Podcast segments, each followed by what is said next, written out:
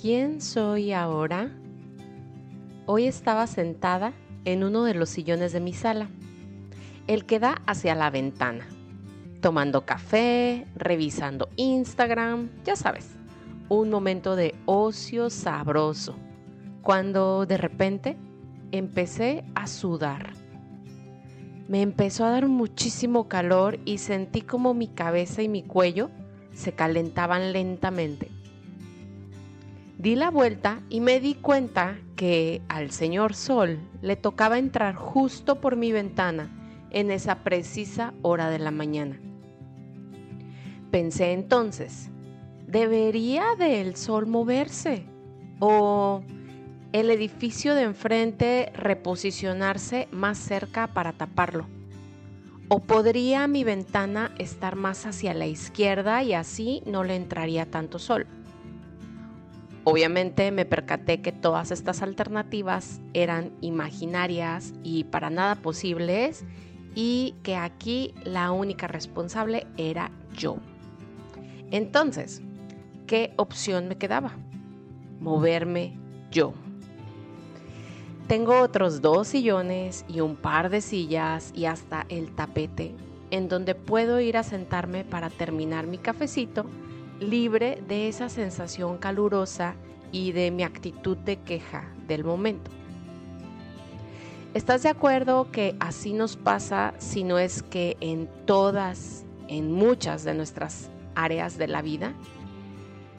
Este posiblemente es un ejemplo banal para ti y para mí, pero me trajo a compartirte esas señales o indicadores que están aquí para que las escuchemos, las veamos, las sintamos y nos movamos, así como el sol lo hizo conmigo.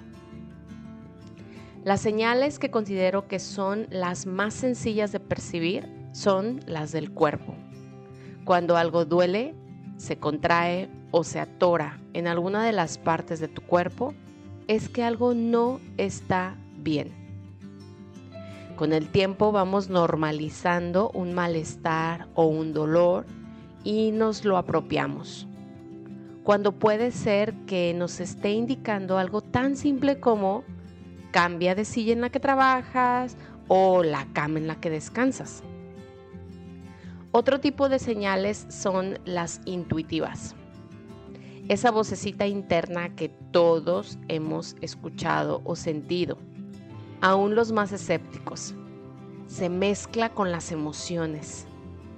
Es ese algo que no sé qué, que no sé cómo, inexplicable, que me alerta, que algo no puede seguir igual.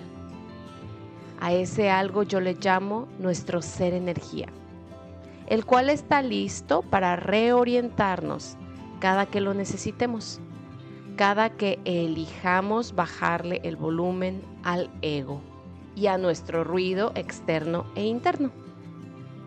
Hay otras señales que cada quien va eligiendo creer en o no.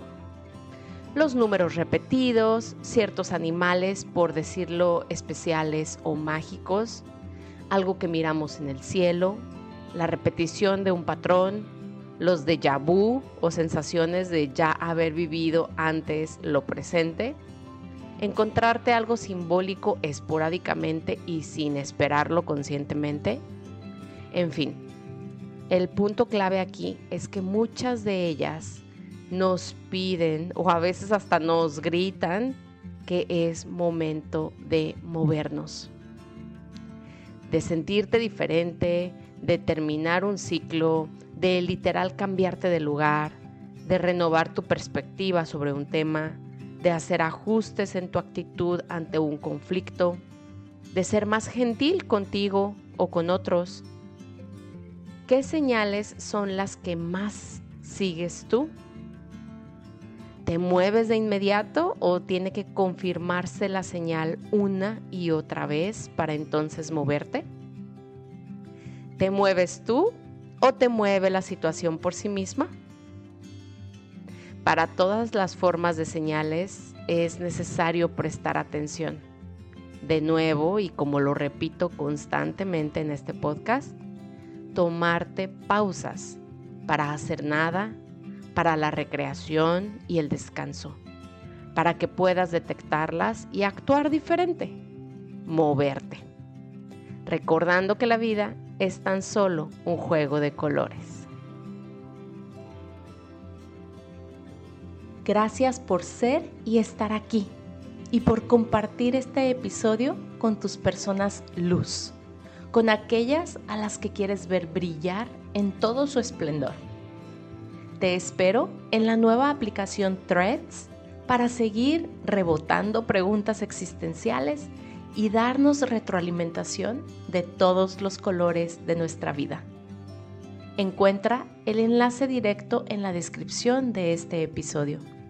Bendiciones.